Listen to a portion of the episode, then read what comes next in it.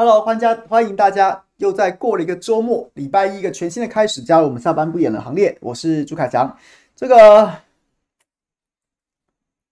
昨天停万华，今天停高捷。嘉荣说，然后呢说这个 Neil 说，我会不会又骂国民党呢？我不会骂国民党啊，因为国民党没有什么好骂的。哎，其实也是有好骂的啦，但是觉得觉得好像骂国民党这件事情，在今天的新闻的优先顺序还排不到前几名。所以呢，我们就顺其自然。如果我有讲到我的看法，就跟大家分享。那要我特别另辟专章来骂国民党，我个人是没有这个兴趣了。对，大概是这样子。那今天其实有蛮多的新闻的啦。那首先，我觉得今天中午很不幸的传出，然后呢，我们又有一架这个幻象两千这个战斗机，然后呢，在执行任务的时候，不幸的发生机械故障。机械故障。是我讲，是是稍早之前国防部开记者会正式跟大家讲的哦，机械故障。那但是这是当然摔军机无论如何都不是一个让人家觉得高兴的消息。但是呢，在这么多悲伤的这些这些，你知道，每一次都是你看那个家属的眼泪都让人家揪心啊。然后这些飞行员上去上去搏命，都让人家真的很揪心。但这一次总算是不幸中的大幸，不幸中的大幸是。这一次，这个飞官成功的跳伞、跳伞，然后呢逃生成功，然后呢这个黑鹰直升机用吊挂的方式帮他救起来，而且这个就救起的时候呢意识清楚，看起来没有受受什么严重的这个这个伤。那当然就是不幸中的大幸啊！毕竟说真的，这个硬体啊、机械啊那些都是再买就可以，但无论如何培养一个飞官。成本姑且不论，总是一条性命。我们终于在这么多次这个悲悲剧当中，有一点点，有一点点值得值得双手合十的地方，就是好险这一次飞官没有没有这个没有这个殉职，那这是好事。那另外也想跟大家聊一聊上个周末，从上个周末我上礼拜四直播完嘛。直播完之后，然后就礼拜五就发生那个，就是反正其实也不是礼拜五啦，礼拜五是发生苏贞昌跟蒋万安在执行当中这个所谓的这个这个什么反攻大陆的风波。我说真的，我说真的，这这件事情我都觉得他已经有点不入流到我不不想去评论的。可是呢，没想到在在上个周五之后，陆续爆发说桃机也停电，然后桃机今天说调查结果说发现台电供电没有问题，是有内部有人为破坏，有人拿那个油压剪啊。去把这个桃机供电的设备给破坏了啊！这个当然可能要等进一步的消息。不过这最新的说法哦，说桃机停电跟跟供电跟缺电没有关系。但是呢，台南又跳电了。台南在这个上个周末十二号的时候，然后呢就发生十二号傍晚礼拜六晚上的时候就发生这个至少五区啊，五个区又是大规模的停电。这大规模停电呢，然后到昨天晚上万华区。也是大规模的停电啊，然后今天又有电厂烧起来了，又有电厂烧起来了，我就觉得到底到底发生什么事？我觉得各位，我们看待这种事情的时候，其实其实你应该，这正常人都会这样去思考，就是呢，你说意外事件，对对，真的这个意外事件总是偶然会发生，但是在台湾，飞机摔的频率也未免太多了一点吧。然后呢，在台湾停电跟跳电的频率也未免太多了一点吧？意外会发生，我们都可以接受。说真的，你今天不管换谁来执政，你都很难避免说有可能会发生一些一些一些意外、一些意外事故啊。这个不是说什么啊，谁然后谁谁谁谁来执政就一定不会发生这种事情的。我们不要用这种标准去要求，我也不一向不会用那种什么德不配位，或是说什么说什么对这种这种。来来讨论公共事务，但是你不得不说，这是不是已经有点超过我们的认知了？就是你太常发生了，你太常发生，就一定在这个系统里面，就是不管是说我们的这个这个军军人的训练啊，后勤补保修啊，是不是就某个环节它因为出现了一些一些问题，然后让这个机械，如果你把整个国防、整个空军、整个整个飞行员，然后所有的视为一个系统，一个有机体。它是不是开始出现了什么警讯，才会让这些悲剧一再发生？那这是我们要关注的。那电力系统就更别说了，电力系统早就告诉你说，我们的电力的配比，我们的电力的总发电量、备转容量不等于发电量，然后再来加上民进党现在讲很多电网的，一定出哪里出了问题嘛？不然你的意外怎么会发生的这么频繁？难道你要告诉我说你真的就是一个命比较不好，你比较衰吗？这我是不能接受的。所以大概是这样子的一个概念。然后呢，我看到乌莲讲说系统年老失修，我觉得年老失修恐怕只是原因之一呀、啊。其实我还记得，我们早在二零一六年的时候，那时候我还刚还在电视台做新闻生活龙这节目的时候，我记得那时候就有非常非常，就像世修啊，像叶宗光老师啊，在这一次公投里面，他们都出了很大力，但他们其实早就在那个时间点就已经提出很多的警告，包括像是民进党当时二零一六年选举的时候，蔡英文总统第一次当选的时候，他那时候提出的能源白皮书，要怎么样加加减减到。加加减减到说，哎呀，这个台湾的用电是可以废核的，他居然很荒谬的估计了一个台湾在未来几年用电会零成长的这样子的一个一个前提，耶。你你各位知道怎么夸张吗？就是你知道我们我们我们会预估我们经济会成长，经济会成长，用电量就会增加。可是呢，民进党因为要硬凹，我要把核四核四跟其他核电厂所有的发电量都拿掉。那拿掉之后，照理来说，你用电量增加，然后呢，发电量却减少，那你就会入不敷出啊，那你就很难拿这个能源白皮书去说服百姓啊。那大家看了想说，我靠，你入不敷出，那我将来不是要停电缺电？那民进党要怎么瞎掰呢？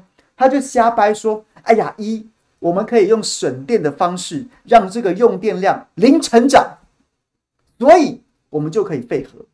结果现在有没有注意到？现在经济部他常常跟我们说，为什么会入不敷出？为什么会有常常会有供电危机？是因为我们经济成长率太快啦，太飞跃式的成长啊！你就知道这是双重的荒谬啊！一个是你二零一六骗我们，你可以用节电节电，让我们让即使经济发展，我还是可以零成长。那请问你现在节电在哪里？而且那时候第二个骗诈骗的点就是。那时候大家跟你讲说，你的经济成长你是估多低呀、你估的经济成长率也估的太低了吧？那现在告诉我，我成长的好棒啊！哎，怎么说都你功劳哎，怎么说都你功劳。这个话术你不得不说，简直是诈骗，神级的诈骗呐，神级的诈骗，双重诈骗呐。对，就是这样。那所以，那是我要讲的是，那时候除了这个这个什么什么年老失修，当然台湾很多现在电厂，你像。就是不断在演绎，更重要的事情是，照理来说，我们盖这么多电厂，然后要提高备转容量率的原因是什么？因为电厂它也需要维修啊，它也需要岁修啊，它要岁修，它要检查，检查不是说检查之后看了之后啊没事啊，马上发电啊，不是啊，它也是机械啊，基建啊。就跟人一样，你的肌腱也会金属疲劳，你的肌腱也会因为也会因为长时间的运转开始出现一些不稳定的可能存在，所以它必须要一边岁修，一边也是让它停机，稍微休息一下，然后再开。不是，哎，在二零一六年就已经，二零一六、二零一七那个年代就已经常常发生这种事情了，就是什么火力发电厂破管、破管、破管了怎么办呢？照理来说，它要立刻停机，然后检修，检修完之后还要测试，然后再经过一定的程序走完之后，它才能发电。在那个时候就有很多新闻，大家去查火力发电破管，然后呢，这个赶工，为什么？因为因为没有电发，发不出发不出足够的电，所以一旦破管，赶快弄弄，赶快继续发电呐！你干嘛？差不多就是这样的状况。那各位，你家中的电器，你自己的私家车。你都会知道说要定期保养是，然后必要的时候也要关机让它休息一下。那不是说它很烂，那不是说它坏掉了，它就是一定需要一点一一段时间的休养保养，然后呢再继续才能够发挥它正常的效益。但台湾的电厂是处在一个长期长期在加班、长期没有办法好好休息的状况，所以这就是这也是系统性危机造成的一个原因啊！你看不出来它哪里坏了。没有看出一个明显的说它哪里坏掉了，但是呢，因为你一直操，一直操，一直操，一直操，它就是它就是有可能会出现你意想不到的一些风险呐，好像是你知道投手手臂，你一直投，一直投，投，投，你没有生病，看起来好好的，但它可能就就已经废了，就是这样子。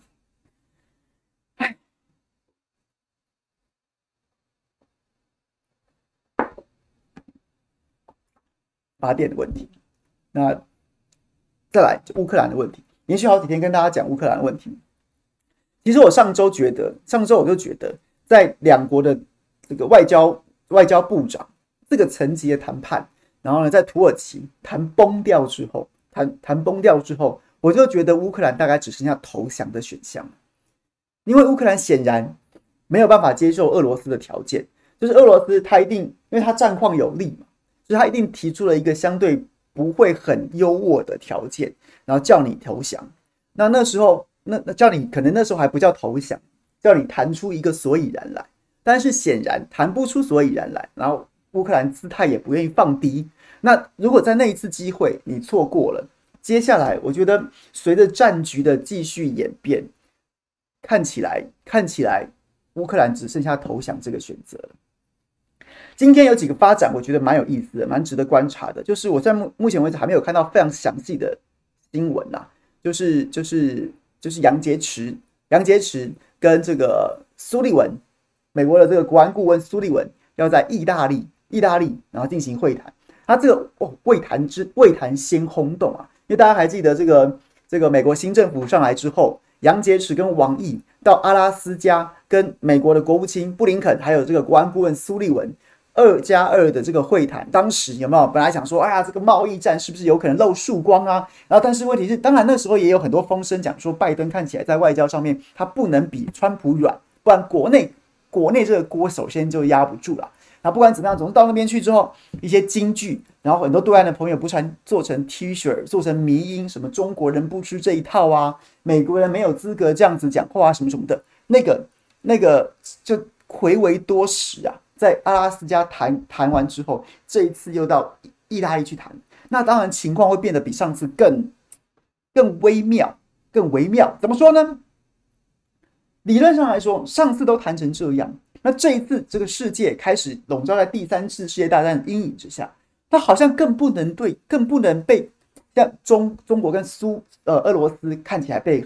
被说在一起，说是啊，可能新邪恶轴心啊，大家都要对抗这个独裁者什么什么。所以在这一次会谈，它究竟会是一个继续很强硬叫嚣的的氛围呢？又或者是它会重新回到重新回到还当年记得吗？两千年初期的时候，二十呃二十一世纪初期的时候，那时候原本看起来看起来中国也在崛起啊，美国看起来也是似乎要要对中国要可能要抑制它的成长，哎，结果。爆发了什么？爆发了这个中东啊、阿富汗战争啊，然后要搞反恐啊，所以美国必须要中国大陆在中国在联合国里面作为它的后盾，所以开始调整了国策，然后美中之间就进入一个也不能说蜜月期，但至少是相安无事，而且甚至关系还还蛮加温的一段时期。那所以这个时间节点之上，美国究竟会用什么姿态？什么姿态去？面对中国，面对中国是叫嚣，是强硬的说，强硬的你要给我配合。像苏利文这个国安顾问苏利文，就是这一次就是今天语坛的这个这个主角，他前几天不是接受 CNN 访问的时候说，中国必须配合制裁俄罗斯，不然会有后果，不然会有后果。其实我一直很想好很好奇这个后果是什么，因为 CNN 自己那则报道里面。日的报道里面也没有也没有提到后果是什么，所以所以就是可能稍晚会有进一步的消息出来，那我们再来谈一谈。那我看到有朋友讲说，这个乌克兰投降是在高潮什么？二十万部队是占领不了四千多万人口的国家。嗯，您说的都对，好吧？我们有要跟你争执的意思，那我们就看嘛，我们就看乌克兰除了投降之外，还会有其他什么选项？然后呢，总之，顿内茨克、跟卢甘斯克还有克里米亚这三个地方，乌克兰是绝无可能、绝无可能再拿回来了。这这三个地方不是不是就是克里米亚注定就是俄罗斯的领土了嘛？那卢甘斯克跟顿内茨克就绝对会是一个独立的国家，俄罗斯承认。简单来说，就是看就只剩下一个选项，就是你会被挖掉多大一个。多大一块而已，没有其他的可能性，完全没有其他的可能性。乌克兰的领土就是已经会被挖掉三大块，只是那有多大块的问题而已，好不好？我可以在这边跟大家保证，不会出现，不会，不会，这个这件事情，这个这个状态是不可能逆转的，就看你会被挖掉多大块而已。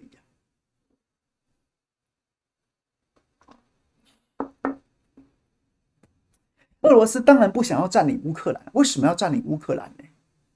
你照理来说，俄罗斯现在就是觉得说，乌克兰在在在历史上、在情感上都应该是我的一部分，都应该是我的一部分啊。当现在这个乌克兰这个现代乌克兰的这个就格局，不是以前那个什么基辅罗斯啊，或者说什么那个年代。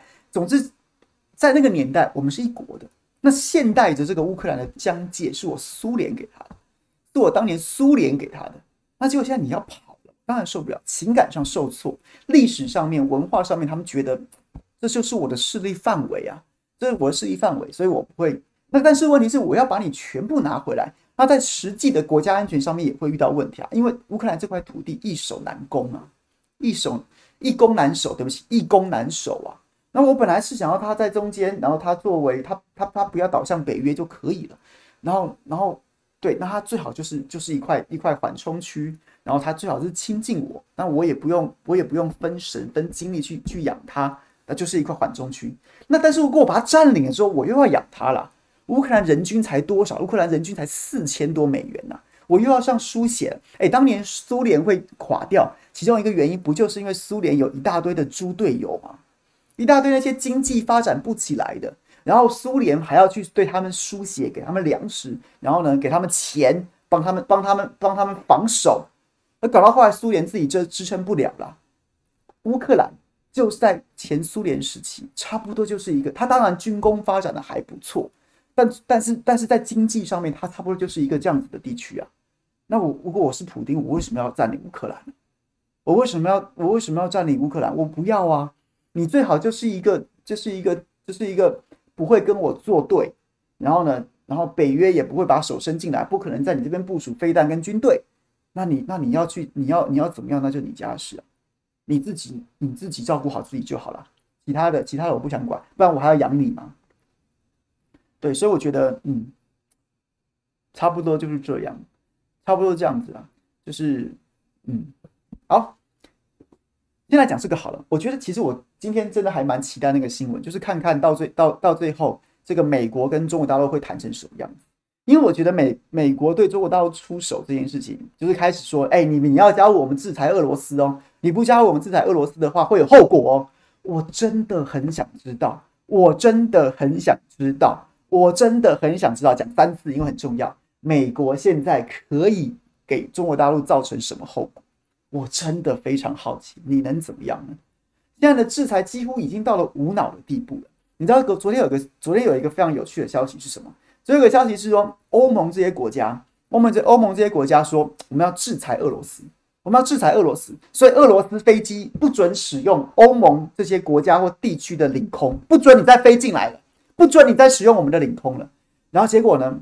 结果俄罗斯就说：好啊，好啊，你欧盟这些国家地区说你们的领空。不对俄罗斯的飞机开放，那不好意思，我俄罗斯的领空。也不对，也不对欧盟这些国家地区的。飞机开放，对等啊！你要这样制裁我，那我也这样制裁你啊，很公平啊。结果呢，造成什么状况？昨天有一个新闻非常有意思，我在台湾没有看到台湾这边翻译，但是我看到外电有写。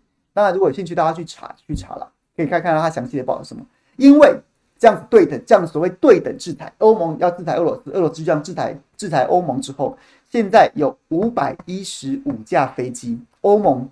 登记在欧盟国家或地区的飞机五百五十五百一十五架飞机受困在俄罗斯，不能飞，不能飞，因为你一起飞就进入俄罗斯领空啦，所以有五百多架飞机，五百多架飞机不能飞，爽了吗？开心了吗？当然，当然，当然啦！你说，哎呀，不管我不会痛，我就是要制裁你，我不会痛，好，没关系，只是这样子制裁，就是就是就真的就是伤敌一千，自损八百。甚至可能是伤敌八百，自损一千，好，那就是对，不知道怎么样了，总之就这样子啊。那其实我觉得，我觉得大家看这件事情的时候啊，大家看现在的走向的时候，我觉得，我觉得，我觉得要把眼界跟格局拉开一点，稍微拉开一点，因为这么多天来，每天都有很多有的没的消息啊，什么什么什么的，什么什么的，然后，然后你有可能在那个那些一个每天的快讯啊、消息啊、推播当中，反而失去了站站在一个比较大的格局来看待这件事情的的的角度跟可能性。那我觉得那反而会造成一些偏差，比如说，比如说。我觉得这是一场测试啊，这是一场测试。西方世界它也是利用俄罗斯在做一场测试。怎么测试呢？就是就是，如果这个世界要重新回到一个对抗的角度的时候，特别是美国，因为他要继续当这个世界上唯一的霸权，当那个制度制定者的时候，他一定会想过说，他必须跟中国势必会有一个冲突。但问题是，人类史上到目前为止还没有，还不曾出现过两个核武大国直接打仗。当然，你说印度跟你看印度跟中国，然后在高原上面都只能拿石头跟狼牙棒，不能动刀动枪，都不能动刀动枪。某种程度也是因为战争是一个有机体，它会自然长大。你那个不是任何人的意志单方面可以掌控的。好，所以。所以至少没有真正的正规军，然后真的真的是完完全开开战那样子的状态嘛？然后零星冲突我们暂且不论。所以在这个前提之下，核武的国家不可能直接直接用战争去让去去去去打仗，那怎么办？那这个冲突又不可避免，那但是又不能直接打仗，那怎么办？所以他们就要思考很多，思考很多非战争手段的作战方式。非战争手段的作战方式，于是乎，你再回头去看俄罗斯现在状况，就是一场就是一场演习啊！真正的对手是中国，是中国迟早要跟你一战，要压抑你的成长，或甚甚至说你可能要跟我平起平坐的时候，那我觉得我觉得要跟你对抗到底啊！真正的假想敌是中国大陆，相较相对之下比较弱的是俄罗斯，但是它刚好是一个非常适合演习的场域，为什么？因为都是核武国家，核武国家，于是乎，你现在看到的英国、美国，然后呢，欧盟这些国家，他们现在做的事情，你会觉得说，怎么这么白痴？怎么这么这在搞什么鬼？他们正在做一场演习，就是当某一天是中国大陆的时候，我现在想的这些办办法，我现在想的这些措施，我现在想的这些手段，哪个会奏效？哪个会无效？我今天我今天登高一呼说，给我制裁俄罗斯。谁会站出来？谁没有站出来？当哪天我在讲说“给我制裁中国”的时候，谁会站出来？谁不会站出来？就是这样子，就是这样子。我觉得从最大最大的格局来说，最大最大的格局来说，我觉得，我觉得这是一场，这是一场全以全球为单位的一场大规模的演习。演习什么？演习就是演习，当中国跟美国终究要正面冲突的时候，在不打仗的情况之下，在不互射洲际导弹、核武洲际导弹的情况之下，还能够怎么样对抗？我还有什么招啊？我还有什么招？所以我现在先在俄罗斯身上用啊！我先在俄罗斯身上用，一方面测试我自己的招有没有用，再试我这支穿云箭，有谁会跟我来相见呢？这是这是这样一个角度。那于是乎，一方面是这样，另外一方面就是回到俄罗斯，我们把格局稍微缩小一点的时候，格局缩小一点的时候，当西方世界要对俄罗斯动手的时候，所以你现在看到一个最关键、最关键的因素是什么？最关键、最关键的因素是什么？又变成是中国大陆了，又变成是中国了，为什么？因为。如果中国持续给俄罗斯输血，给俄罗斯输血，你制裁个屁呀！你的制裁完全不会奏效啊！你你如果他这个持续给他中国有输血的话，完全不会奏效啊！俄罗斯的财政部长这几天上礼拜有接受访问，他就来讲啊，说感谢中国大陆现在提供人民币作为我们的储备。俄罗斯的经济现在俄现在是中国大陆在撑着。在在撑着，在给他输，在给他输血啊！这其实也蛮微妙的。我相信中国中国大陆的中国这边的领导人，或是或是一些有识有志之士，他们一定也知道，一定也，我不敢讲我我一定对啦，我只是说，他们某种程度应该应该也会想到说，现在这些西方世界是拿俄罗斯在试刀啦。如果俄罗斯会垮，第一方一方面唇亡齿寒的效应可能就会出来了。那这样子的话，他就专心对付全世界，专心不是全世界，英美可以操控的势力，全心专心对付中国就好，因为俄罗斯垮，所以一定要给俄罗斯输血，让他撑着，让他撑着，十四亿加一亿多，就相对来说，他至少力量就会比较大。另外一方面。另外一方面，他其实恐怕也在、也在、也在思索一件事情啊，也在思索一件事情啊，就是我在什么时间点进场？我在什么时间点进场啊？我现在给俄罗斯输血，让他跟美国继续耗着。美国希望透过乌克兰来拖俄罗斯，难道中国不不希望靠着俄罗斯来拖西方世界吗？他也可以啊，我就给他输血啊，我进一步加强我人民币的影响力啊，我还我本来也需要能源呐、啊。那俄罗斯有有有这么多的原料，各式各样的原料，天然的原料，天然的原物料，而我中国是世界工厂、世界市场，很好啊。你本来要卖去欧洲的，通通便宜卖给我，我根本是大赢家啊！我在那边跟你，我在那边，我在那边怕什么？我根本不在乎哦。那没关系，太好了，太好了，你就继续，你就继续制裁俄罗斯，我就继续给他输血。另外一方面，从从俄罗斯这个局面当中得到我所需的。我有什么损失啊？我还真没有什么损失诶。那如果你想要拉拢我，是不是？你想要我加入对对你去制裁俄罗斯，是不是？我不制裁俄罗斯，但是呢，你想要我做什么？那那你不然你开价嘛？你开价啊？你开个你开个什么价嘛？让我同意啊？我都觉得，嗯，这才是中国人的智慧啊！中国人的智慧啊！中国老祖宗留下来的《孙子兵法》的智慧啊！我在那边跟你喊打喊杀，我神经病啊！我神经病啊！我我现在我现在就是你知道闷声大发财啊！所以回头讲，我才觉得今今今天在意大利这场这场会谈非常妙。等一下看进一步的消息出来之后，究竟美国要用什么态度去面对中国？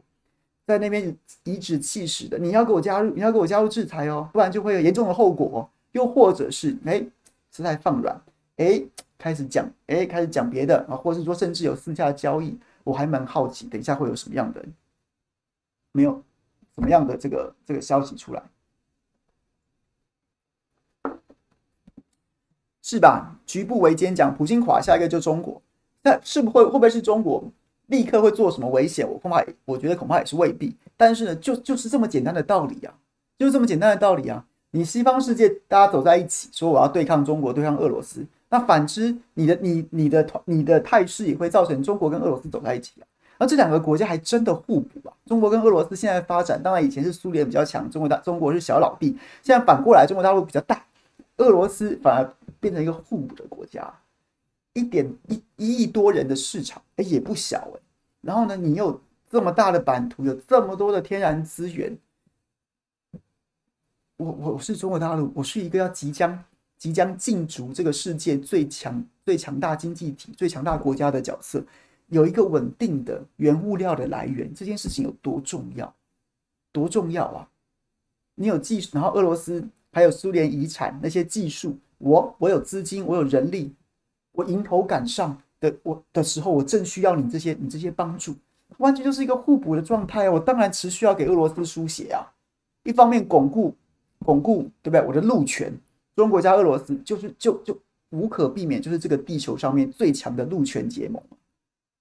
然后再来，我也真的需要，我有实际的需要，我才不会去跟你们搞什么制裁，我神经啊，对不对？那你最好，你最好为了制裁俄罗斯，你自己没死半剩半条，半剩半条命，你欧洲对不对？没死剩半条命，然后你美国要给欧洲输血，那我就给俄罗斯输血，你们最好多搞一下，你们最好多搞一下，我真的是闷声大发财，还真的发财耶！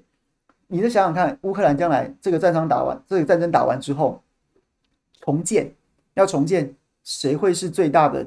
你知道这个世界上面的基建魔人，便宜又快，做得又好，谁会去去赚这笔生意啊？阿富汗是谁在赚这笔生意啊？伊拉克是谁在赚这笔生意啊？基建魔人到时候又大举进进进账乌克兰，当然这个这个钱相较于其他的那些什么能源那些钱都是小钱呐、啊，可是就就就没有什么损失啊，没有什么损失，我干嘛要去选边站呢？我就等着进场去赚钱就好了，我现在就在得到好处了。然后将来再进场再赚一票，根本就没有什么必要去跟你们搞制裁。这是这是这是这是嗯非常聪明的。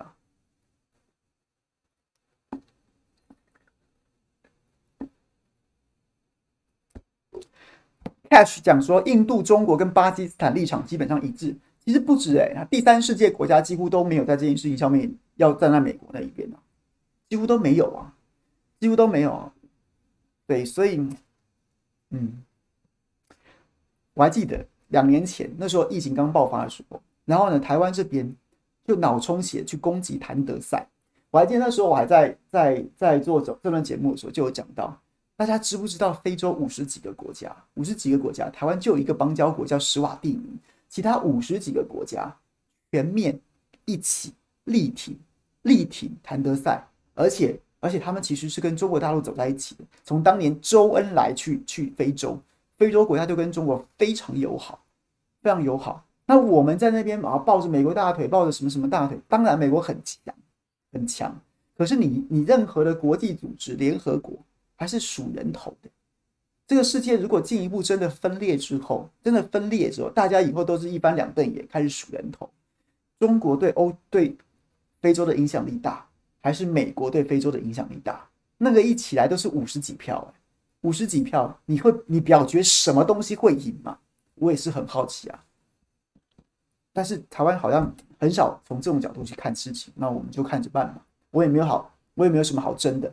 反正就像是刚刚那位朋友来说，你说乌克兰要投降了，没问题，您说的都对，您说的都棒，好不好？乌克兰很棒，乌克兰不会投降，好，那我们就那我们就没有意见，OK。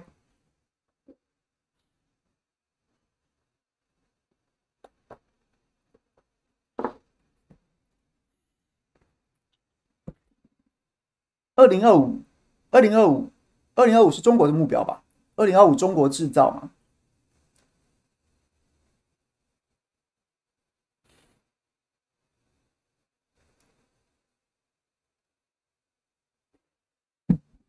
我来讲讲停电好了。停电其实我已经，我觉得啦，停电这件事情，我们也没有必要去争的啦。大家都知道你就是缺电嘛，大家大家都知道你是缺电。然后呢，我民进党就花了非常多的时间精力在那边跟大家说文解字，是缺是停电是跳电，不是缺电。好好好，你说的都对，我们我们不争。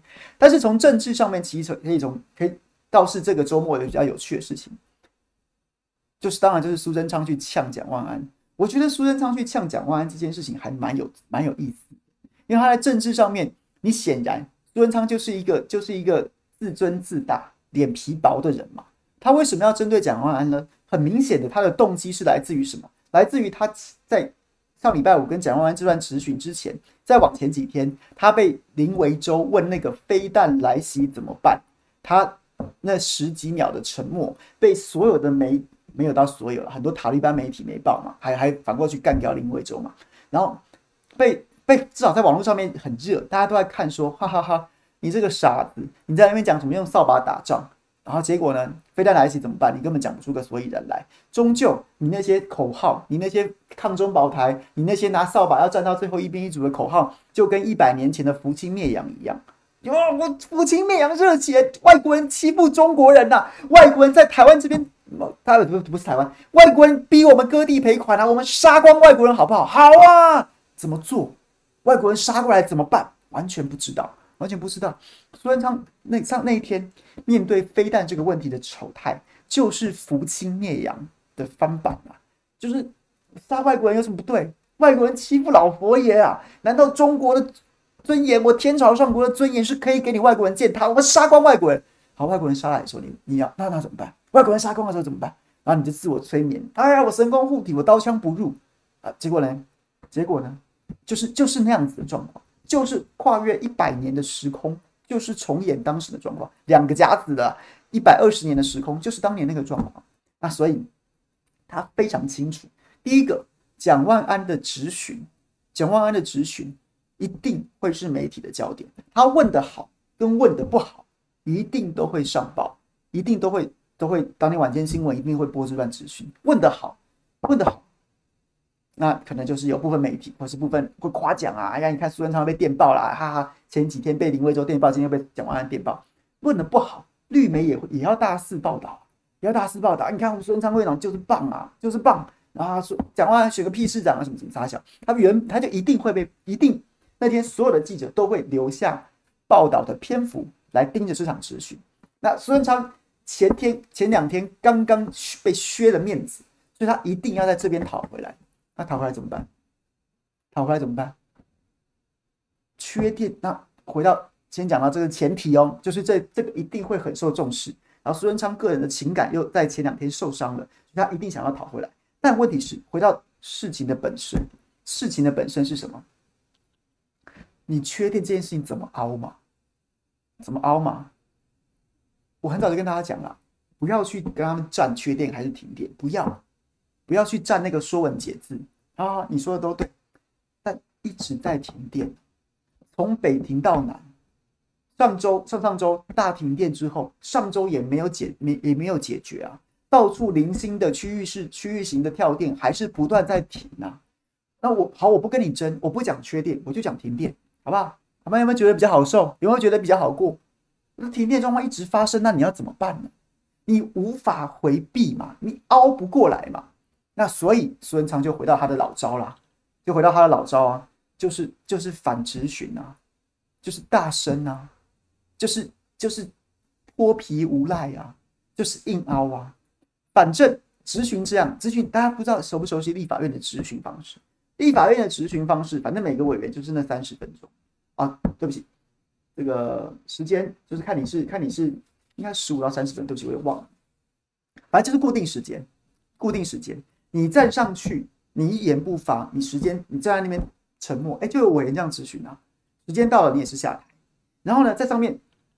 我讲话的时间跟官员讲话的时间，通通都在那个时间里面，就是这么多啦，好吧，就是这么多。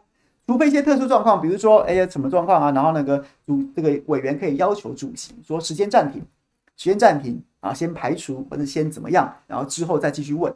但是现在主席、正副院长都是都是民进党的，他恐怕也不会接答应国民党委员的的需求。所以你你知道框架是这样，他就是这样的时间。那于是乎，当我被被你问到我不知道该怎么回答的问题的时候，我要怎么我要怎么面对？我要怎么面对？我我就是我就是让他，我就是我我讲的比你多，你讲的时间就少啦，因为它是一个零和的结构嘛。你讲五分钟，你讲五分钟，我就得回答二十五分钟。如果你讲十五分钟，我可以讲十五，我讲十五分钟。我如果你讲十五分钟，我讲十五分钟，那我们就你知道。势均力敌了，所以我就要拉长我讲话的时间，拉长我讲话的时间，然后呢，让你发言缩缩短，缩短都是我在讲，或是呢，你要攻击我的时候，我就噼里啪啪一直讲，然后两个人讲的话都糊在一起了，都糊在一起了，然后或者说我就攻击你，有道理没道理我就攻击你，让你问不下去，那时间也是在走啊，时间也是在走啊，就是这样子啊，这是一个这是一个律师。他在思考这种时间的运用啊，话术的攻防啊，的你就把它当成像是这种法庭上面的进的策略，他拿到议场去用。而在这个结构之下，他跟你抢话，让你讲不下去，破坏你原本要问的那个节奏。可能 PPT 做好了，那个立法院会播放嘛，大家看转播的时候也会播放，那都是委员做好的。他可能准备了十个问题。当我问到第三个的时候，我问不下去，或是我知道你后面要问什么，我不想回答的时候，我就在第三个问题的时候跟你在那边卢啊，然后攻击你、啊，让你问不下去啊，或是被我带离题、啊，就是这样子啊。所以你看这个的时候，看这个的时候，我觉得也不用动气呀、啊。我们在看这种质询的时候，我也不会，我我我也不不觉得大家需要生气啊或什么什么的，你就看看穿他就是这样子啊，这是对他最有利的局面。那反过来讲，我就觉得其实国民党委员真的。要 suppose 要 suppose，苏贞昌就是会这样。当然，我看到新蕾讲说，他对蒋万安好像特别特别。我觉得某种程度应该也是理性思考，理性思考的结果就是就是，因为他知道蒋万安的一举一动都是媒体焦点，他会成为那个新闻里面会掐那一段，会剪出那一段访问当中，他会是其中一个配角。他如果让蒋万安得分了，他就会一直被播。成为那个落居下风的人，所以他就会想要当那个抢占上风的人。反正我有恃无恐，有恃无恐啊！不管这件事情让大家感感感觉多差，就觉得说大家民众哎，从南到北一直在评辩，你好好回答问题，我也很想知道你的答案是什么。你为什么不愿意这么做呢？但没有关系呀、我有一群塔利班的媒体，我有一群绿营的侧翼，我就算放了一个屁，我就算只是在在台上面，我什么话都没讲，我放了一个响屁，都会都会有人说我好棒棒，我霸气放了一个屁，让蒋万安哑口无言之类的。所以这完全是合理的运动。我为什么这样讲？因为常常有的朋友会质疑我说：“哎，那你这样讲是都对，是不是？”我不是说对，我只是比较务实。就像是人家讲说：“那你为什么不谴责俄罗斯？你为什么不谴责俄罗斯？你为什么要说乌克兰要投降？”那我不是说我不是说乌俄罗斯都对，只是我不喜欢把我的关注的点停留在说谁对谁不对。然后我说：“好好好，谴责俄罗斯。”但问题是你对这场战争有任何的改变的可能吗？或者说，当这这件事情发生在我们身上的时候，我谴责中人民解放军中共打台湾啊，什么我谴责啊，不对，好坏啊，然后造成人民损失。那然后呢，你终究还是得想实际的办法，要么是要么是击退敌方，要么是在这场战争当中活下来啊。所以回到在俄罗斯乌克兰战争当中，我不想要去扮演那个角色。很多人谴责，那你们去谴责就够了。我只想跟大家谈具体务实的这个层面。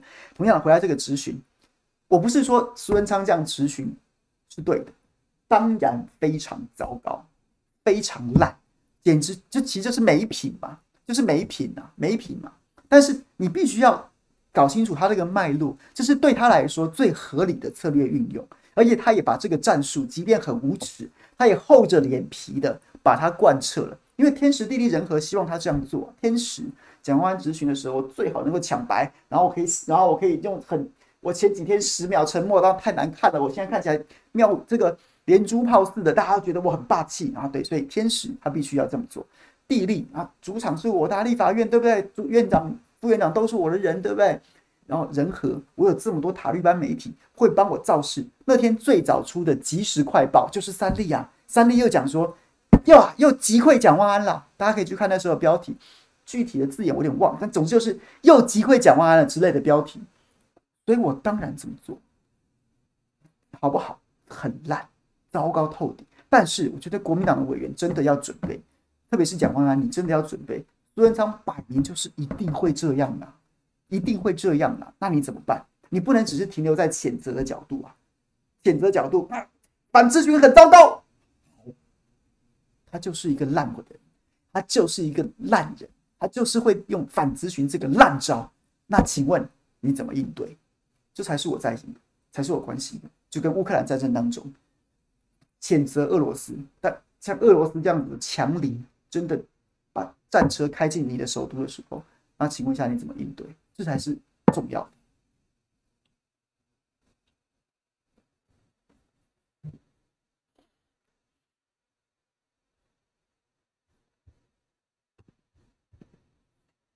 我看到有这个妹妹 ymey 然后 Y，蒋万问政超超级弱。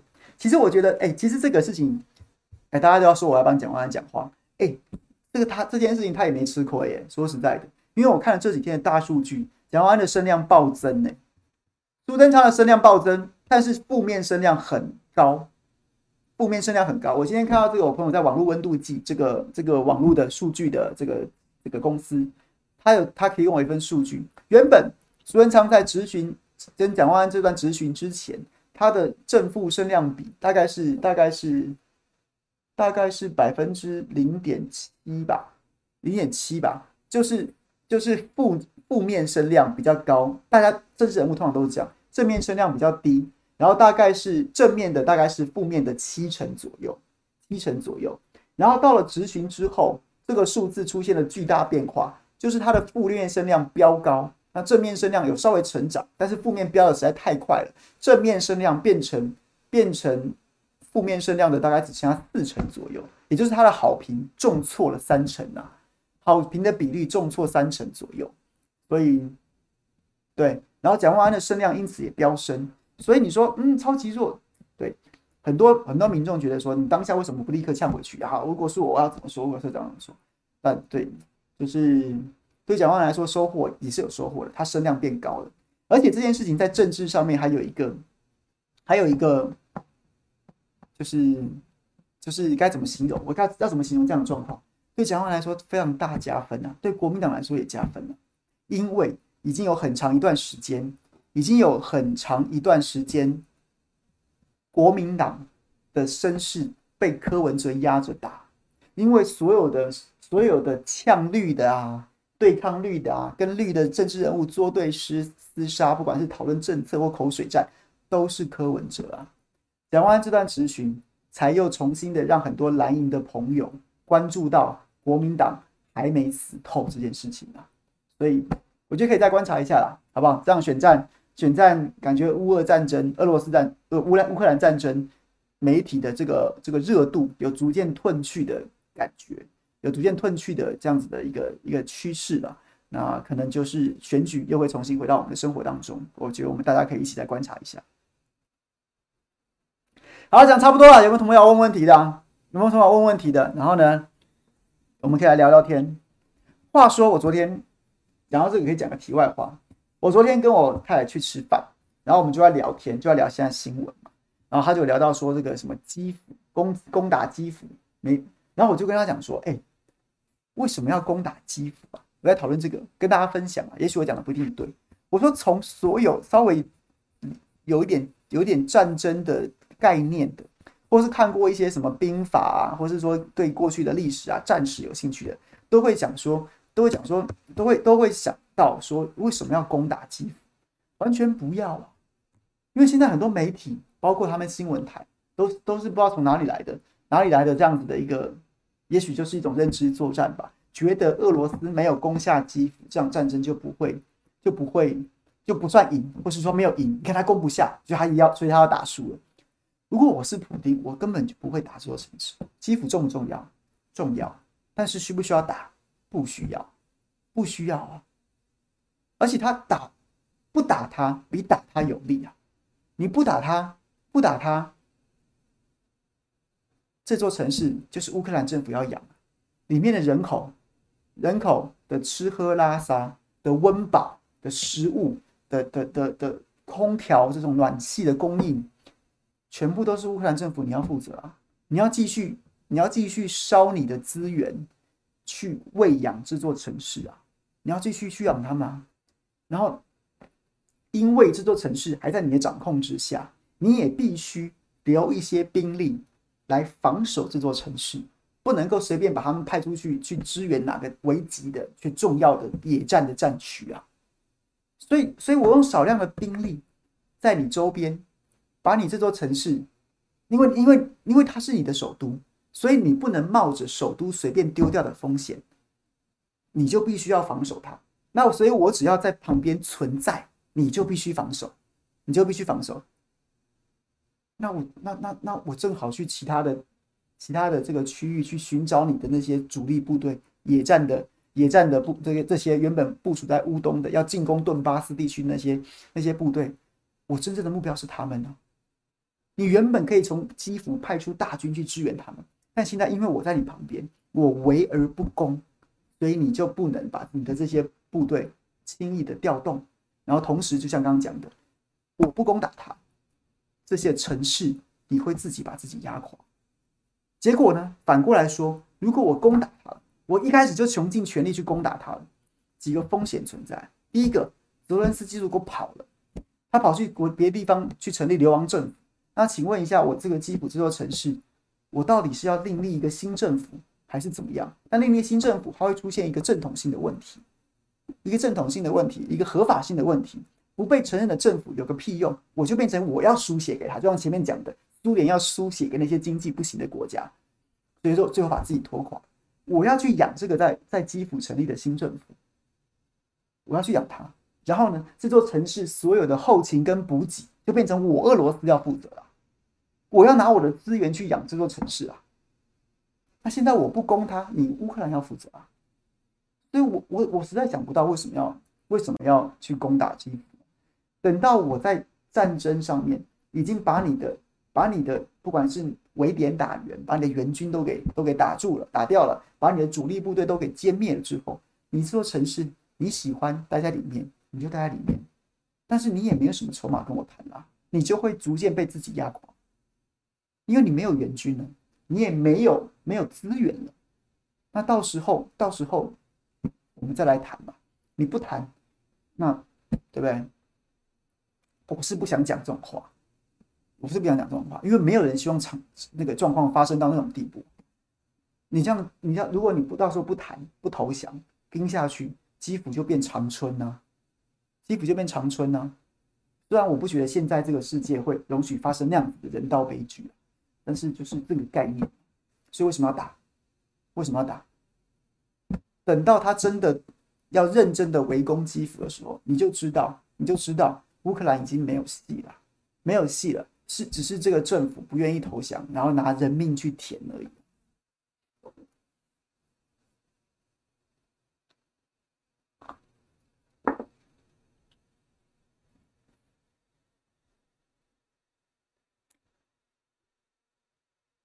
不用斩首啊，因为泽伦斯基现在是一个最不重要的人，最不重要的人呐、啊。他真的，他他的他的价值，他的价值已经不是他这个人，而是他毕竟是最近一次乌克兰的选举选出的一个领导人。所以呢，将来不管你是要扶植亲俄政权，扶植一个新政府，或是说你要你要你要立刻对不对，让他去职，重新准备大选，不管怎么样。你都还是必须要维持那个正当性跟合法性，后面的事情会比较好办。所以泽伦斯基这个人一点都不重要，重要是他现在的身份还是最近一次乌克兰合法选举选出的那个总统，就是这样子而已啊。所以斩不斩首，斩首他干嘛？没有意义啊。重点是最好最好的上上之策，就是他签订城下之盟，要么他答应俄罗斯的条件。要么他就自己请辞，然后让亲俄的政府上来，然后经过一个至少在形式上面合法的交接啊，所以我都完全不相信任何那种什么斩首的新闻。也许在早先一段时间有可能，在战争爆发之前有可能，但在战争爆发之后，你告诉我俄罗斯去想要去斩首泽伦斯基这件事情，我我是真的不知道这件这怎么会是最有利的解决方式呢？真的不，你那些你那些演员式的什么什么。精神讲话，然后或者说什么什么那种那种影片，你拍完之后，你边际效益也已经降得很低了，大家已经不会那么相信你哦，怎怎么样怎么样，乌克兰怎么样哦，英勇奋战，乌克兰哦，蛇岛勇士啊，什么炸桥英勇牺牲，你讲这些东西，基辅之鬼，这些边际效益也很低，因为大家都讲说，哎，干怎么好像你讲的这么口口沫横飞、天花乱坠，好像不是这样子啊？那谁还会再信那些嘞？啊，你演演，你用演的。演的是没有办法改变战场的实际变化的，那你演够了没有啊？大家也会不耐烦啊，大家也会觉得好好好好辛苦了辛苦了，就这样。所以他真的不重要，只是因为他是那个总统的位置而已。那要解决这个问题，不是杀了他，是让他投降，是让他接受条件。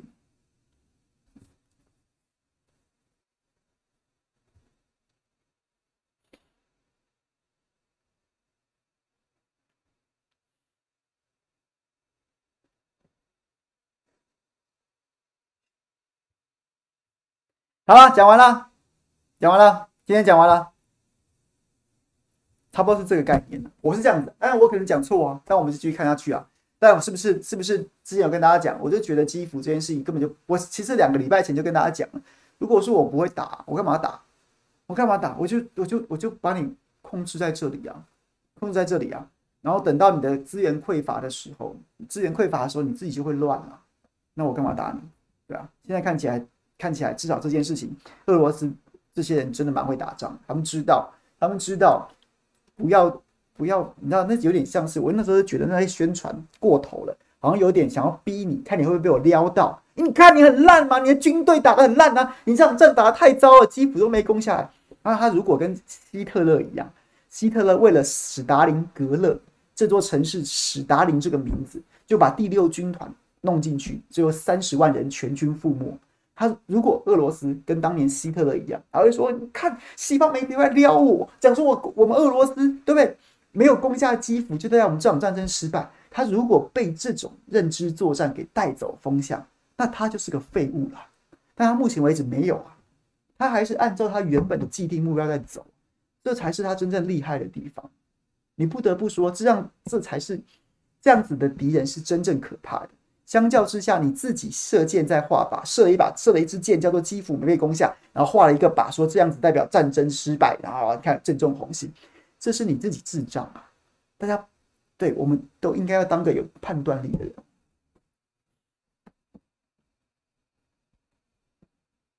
我看到卡利安说，看到乌克兰歼灭一万多俄军，就觉得好笑。我说真的，我也没有正确的数字，只是我说，只是我平平心而论，跟大家算个算数好了。乌克兰说他们自己啊，乌克兰说自己损失了一千三百三百人，然后歼灭了一一万两千名俄军。我觉得如果乌克兰这么会打仗，那乌克兰不要加入北约好了，应该是北约要加入乌克兰，应该乌克兰要自己成立一个。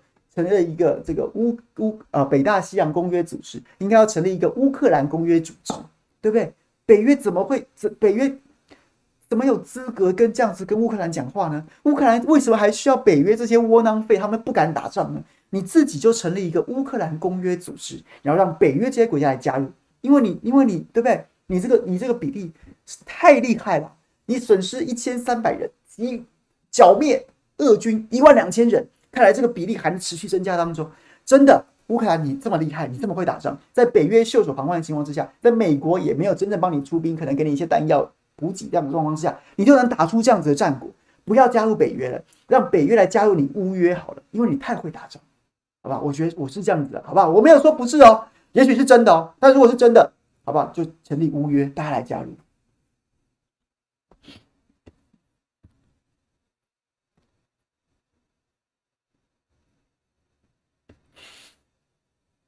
对，小先生说的没错。乌克兰如果这么会打仗的话，就应该成立乌克兰公约组织，简称乌约，大家都来加入乌约，好不好？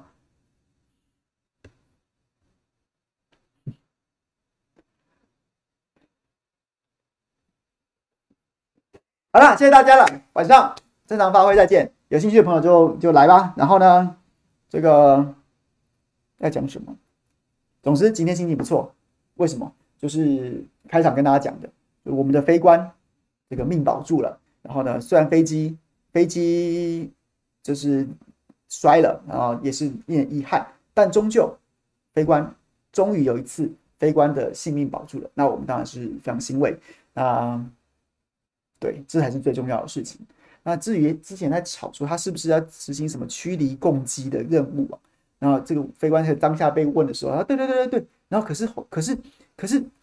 其实我也不知道哎、欸，然后后来因为国防部自己改口了，改改口说没有了，它是例行的这个这个科目训练，然后呢进行训练的时候出现意外，那所以就是有改口。那真实的状况，我觉得可以再大家可以再关注一下后续的发展啦。嗯，总之人命保住是最重要的。那再来停电的状况，停电的状况，其实我也不想跟大家讲那些细节，大家自己心中有一把尺，我们有没有缺电？然后我们的电网怎么会这么脆弱？为什么民进党执政的时候会特别会停电？偶一为之的意外，大家或许还可以接受，但是在你任内的时候，意外特别常发生，那就绝对不会是意外嘛。那今天跟大家分析了政治的角度，那最后乌克兰战争，我觉得乌克兰大概就剩下投降的一个选项，那会怎么走不知道。那现在比较有趣的一个支线，一个副本剧情，就是美国去跟中国谈判，布林啊、呃，这个苏利文去跟杨洁篪，不知道是阿拉斯加会谈的延长赛。也可能要稍晚一点，有更多的新闻出来的时候，我蛮建议大家去 follow 一下，应该也很有趣，好不好？那就谢谢大家，我们礼拜四再会。那明天有师兄，大家也请继续支持，谢谢大家，拜拜。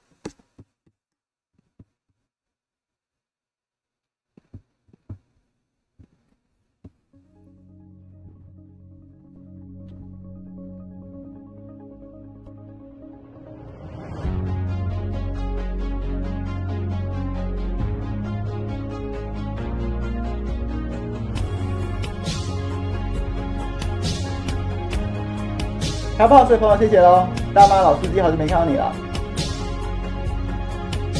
谢谢大家了，拜拜。